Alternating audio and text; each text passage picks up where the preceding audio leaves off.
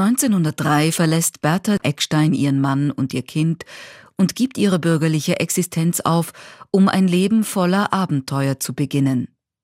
Zu diesem Zeitpunkt hat sie noch keinerlei Erfolge als Schriftstellerin vorzuweisen, aber die Idee von sich als reisender Autorin. Eine Frau allein unterwegs, das war zu der Zeit eine mutige und ungewöhnliche Entscheidung. Sie schreibt deshalb auch unter Pseudonym. Sir Galahad wird bald ein bekannter Schriftsteller. Wir sind hier in der Villa Eichelburg oder im sogenannten Saint-Genois-Schlössl. Das ist ein sehr schöner klassizistischer Bau in Baden, in dem circa sechs Jahre äh, die Bertha Diener Eckstein gelebt hat. Bertha Diener, 1874 geboren, war die Tochter eines reichen Fabrikanten in Wien. Sie hätte hier in Baden ein ruhiges Leben führen können, doch sie wollte mehr. Schon als Jugendliche begehrte sie auf.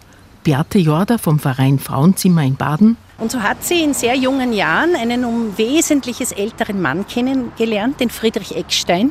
Eltern waren schwer dagegen gegen diese Beziehung, aber sie hat 14 Tage nachdem sie volljährig erklärt worden ist, das war damals erst mit 24 Jahren, hat sie den einfach geheiratet ohne die Einwilligung ihrer Eltern.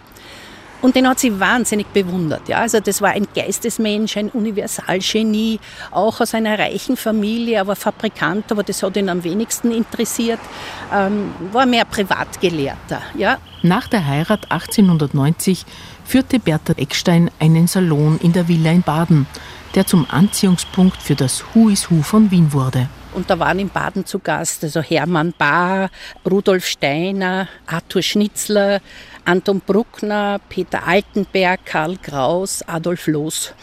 Besonders hervorzuheben ist die Bekanntschaft, die enge Bekanntschaft und Freundschaft mit Arthur Schnitzler. Der war hier sehr oft zu Gast, war ein Freund der Familie und äh, es gibt ja immer wieder Spekulationen, wo der sein Drama Das weite Land spielen lässt. Und da gibt es ja verschiedene Bücher. Überall in Baden findet man eine Villa, wo wirklich das stattgefunden hat. Und durch Zufall über die Beschäftigung mit der Bertha von Eckstein bin ich draufgekommen, sehr wahrscheinlich war es diese Villa, ja, die er im weiten Land ähm, porträtiert, beziehungsweise die Familie. Diese Familie Hofreiter, die ja eine sehr unglückliche Ehe führt. Da gibt es wahnsinnig viele Parallelen zum Ehepaar Eckstein. Die Ehe stand also unter keinem guten Stern.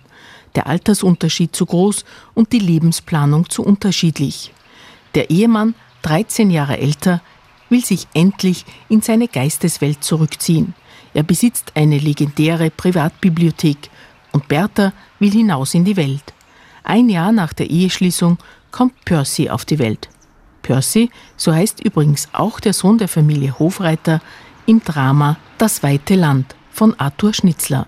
Also nach einigen Jahren Ehe wollte sie ihren Mann unbedingt verlassen, wollte aufbrechen zu neuen Abenteuern und 1903, 1904 ist sie auf Reisen gegangen hat als Schriftstellerin gelebt, als Reisejournalistin, hat sie sich immer wieder Geld dazu verdient, aber sie hat doch ein sehr luxuriöses Leben geführt und so hatte sie immer wieder in späteren Jahren mit finanziellen Problemen zu kämpfen. Ägypten, Griechenland und England waren die Ziele ihrer Reise, die schließlich fünf Jahre dauerte.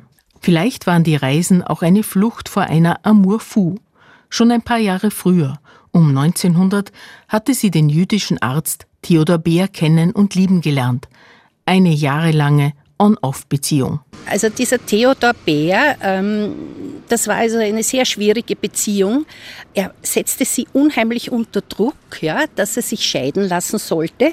Und er hatte gesagt, wenn er sich nicht scheiden lässt jetzt, dann wird er drei Wochen später, es hat drei Wochen Zeit, sich scheiden zu lassen. Wenn sie das nicht tut, wird er heiraten. Irgendjemanden, die nächstbeste Frau. Das hat er wirklich gemacht. Sie hat sich auf die Erpressung nicht eingelassen, das hat er gemacht. Und gleichzeitig hat er aber die Haushaltsangestellte, mit der hat er ein Kind gezeugt zu diesem Zeitpunkt. Die hat aber dann mit einem verarmten Adeligen verheiratet und ins Ausland geschickt. Also ein sehr fragwürdiger Lebenslauf, ja. 1909 ließ sie sich schließlich von Eckstein scheiden. 1910 bekam sie von Theodor Beer ihren zweiten Sohn, Roger Diener. Theodor Bär ließ sich in Genf von Adolf Loos eine Villa bauen.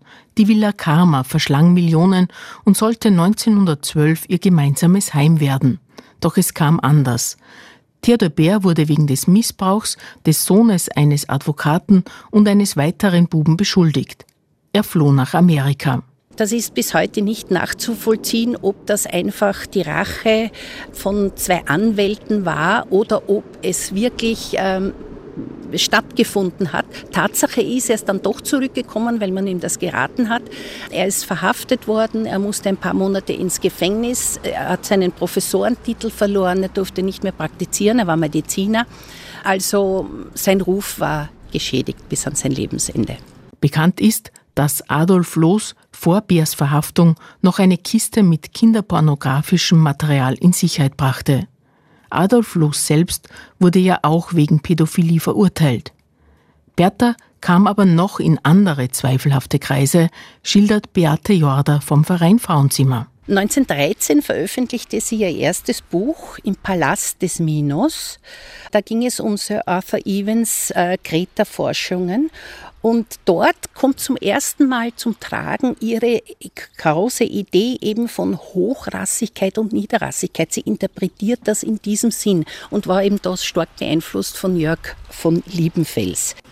Das war ein Mönch aus Heiligenkreuz, der ganz krude Ideen zum Thema Rassismus hatte, also der immer wieder veröffentlicht hat, eine Zeitschrift, die Ostara geheißen hat und da die wildesten rassistischen Theorien aufgestellt hat von minderen Rassen und höheren Rassen. Und er war der Ideengeber von Adolf Hitler. Hitler hat seine Zeitschrift kennengelernt, während er in Wien war, gilt also als Wegbereiter als ideologischer Wegbereiter. Und mit dem war Bertha von Eckstein befreundet. Bertha Eckstein war jedenfalls von Liebenfels fasziniert. Und das, obwohl sie mit zwei jüdischen Männern zusammen war. Das passt irgendwie nicht in unser Bild. Und sie hat es auch später korrigiert. Sie hat das sehr bereut, weil sie gesehen hat, was aus diesem Denken entstanden ist im Nationalsozialismus. Und sie hatte mit äh, Theodor Bär einen zweiten Sohn, den sie aber hergeben musste, ähm, freigeben musste zur Adoption.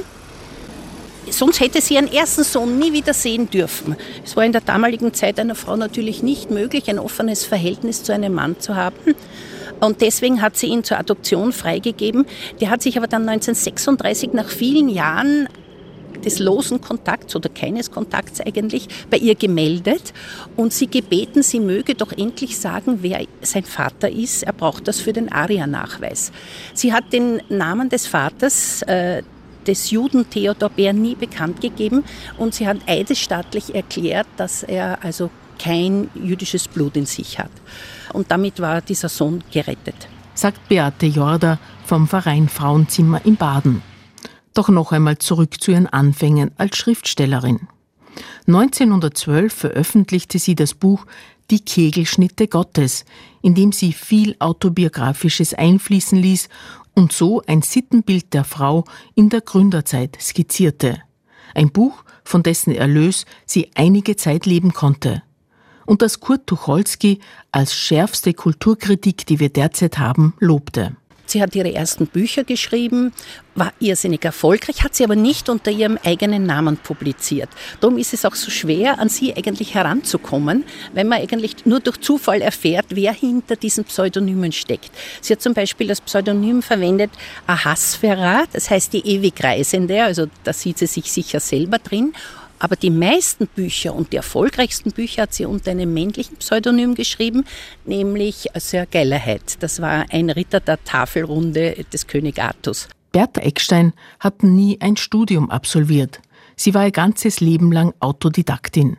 So fuhr sie zu den Kapazitäten an verschiedenen Universitäten und interviewte sie. Sie recherchierte in Archiven für ihr Hauptwerk. Ihr wichtigstes Buch erschien 1932. Mütter und Amazonen, ein Umriss weiblicher Reiche.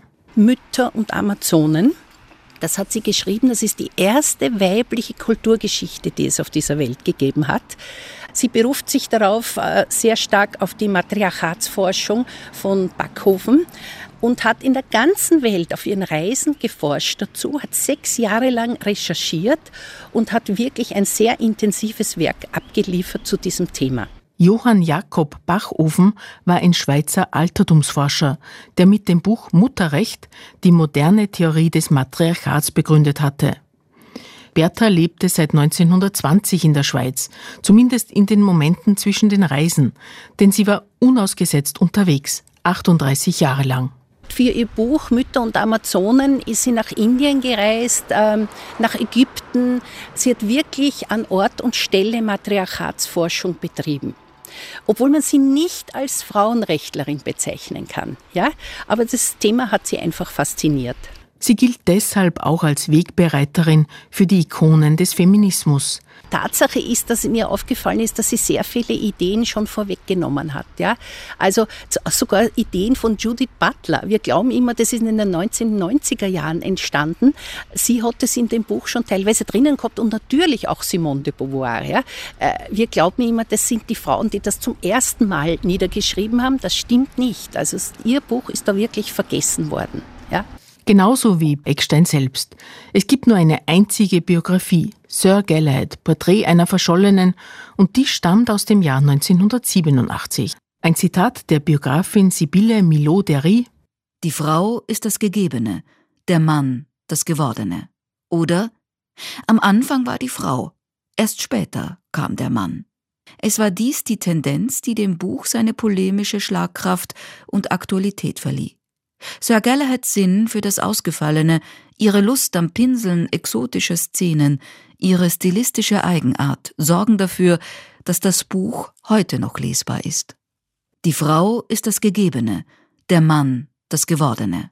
Oder am Anfang war die Frau, erst später kam der Mann.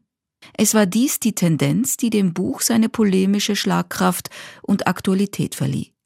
Sir Galahads Sinn für das Ausgefallene, ihre Lust am Pinseln exotischer Szenen, ihre stilistische Eigenart sorgen dafür, dass das Buch heute noch lesbar ist. Ein Mann ist von ihrem Buch besonders begeistert.